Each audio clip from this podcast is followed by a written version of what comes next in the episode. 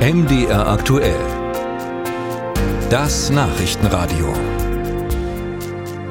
Energie- und Klimapolitik wird eng mit den Grünen verknüpft. Sie stehen etwa für Wind- und Sonnenenergie. Aber es gibt auch die andere Seite. Die Grünen stehen auch für Verbrenner aus und Heizungschaos. Und deshalb wird den Grünen vorgeworfen, ihrer Politik zu ideologisch zu sein und den gesellschaftlichen Ausgleich mitunter aus dem Blick zu verlieren.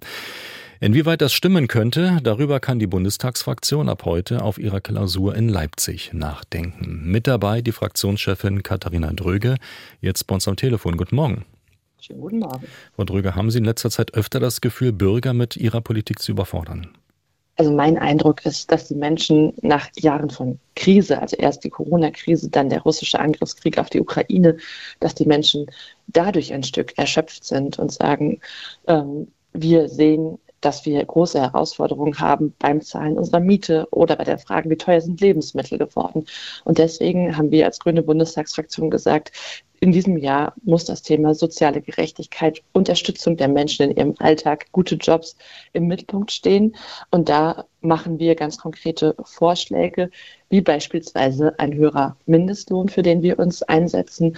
Wir sagen, wer jeden Tag hart arbeiten geht, der sollte auch von seiner Arbeit leben können. Sie wollen den Mindestlohn auf 14 Euro erhöhen. Ähm, wie erleben Sie denn gerade auch die Diskussion in Ihrer Fraktion, in Ihrer Partei? Ist es an der Zeit? Hören Sie da die Stimmen, die da sagen, es müsste ein neues Maß zwischen ja, Klimapolitik und Sozialpolitik endlich in der Partei zu finden sein?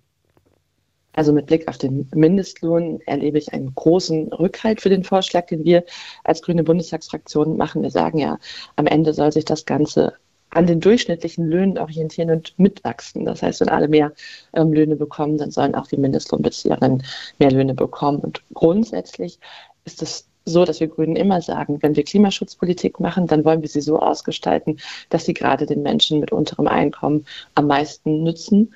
Und ich finde, ein gutes Beispiel dafür ist das 49-Euro-Ticket. Denn das sind insbesondere Menschen mit unterem Einkommen, die auf Bus und Bahn angewiesen sind, weil sie kein Auto haben. Und für die machen wir jetzt Mobilität deutlich billiger und stärken damit einfach ihre Möglichkeit, am Leben teilhaben zu können. Da, da höre ich schon das Aufstöhnen der Verkehrsverbünde, die dieses Ticket organisieren müssen oder die Unternehmer, die jetzt sehen, dass da vielleicht ähm, ein noch höherer Mindestlohn auf sie zukommt. Wie viele äh, Wutausbrüche können die Grünen da vertragen? Also wir machen genau Angebote, von denen wir sagen, wir laden die Leute ein, gemeinsam mit uns zu überlegen, wie eine gute Zukunft aussieht. Das heißt, beim 49-Euro-Ticket wollen wir die Verkehrsverbünde natürlich nicht alleine lassen, sondern unterstützen. Dasselbe ist, und das ist der zweite Schwerpunkt unserer Klausur hier in Leipzig, wir werden für einen wirtschaftlichen Aufbruch, der genau die Stärkung von Unternehmensinvestitionen mit in den Blick nimmt, der sich fragt, wie können wir als Staat dazu beitragen, dass dieses Land einfach vernünftig funktioniert und wie können wir Unternehmen auch noch mehr, unter, noch mehr entlasten. Also das ist die zweite Antwort, die wir geben. Wir wollen gerade hier ähm, im Osten für einen neuen wirtschaftlichen Aufbruch mit unserem Beitrag leisten. Mit Entlastung wird immer schwieriger. Das sehen wir zum Beispiel am Wachstumschancengesetz. Ähm, da geht es ja auch um Anreize für Firmen, die Wirtschaft äh, klimafreundlich umzubauen. Da sind ja Fördergelder regelrecht zusammengestrichen worden. Es geht auch um das Klimageld. Auch in Leipzig wollen Sie darüber gehen und sich dafür einsetzen, dass das in dieser Legislaturperiode noch kommt. Also Entlastung für Bürger. Nur wie soll das bezahlt werden? Da deutet sich ja der nächste Streit in der Ampel schon an. Wir hören mal den Koalitionspartner von der SPD, den Generalsekretär Kevin Kühnert. Die CO2-Preiseinnahmen, die wir seit geraumer Zeit als Staat generieren, die fließen im Moment woanders hin. Nicht zu den Bürgerinnen und Bürgern in Deutschland, sondern in unseren Klimatransformations- Fonds, wo wir versuchen, ähm, die Wirtschaft zum Beispiel zu unterstützen, dass sie im äh, Wandel bestehen kann, dass Arbeitsplätze erhalten werden.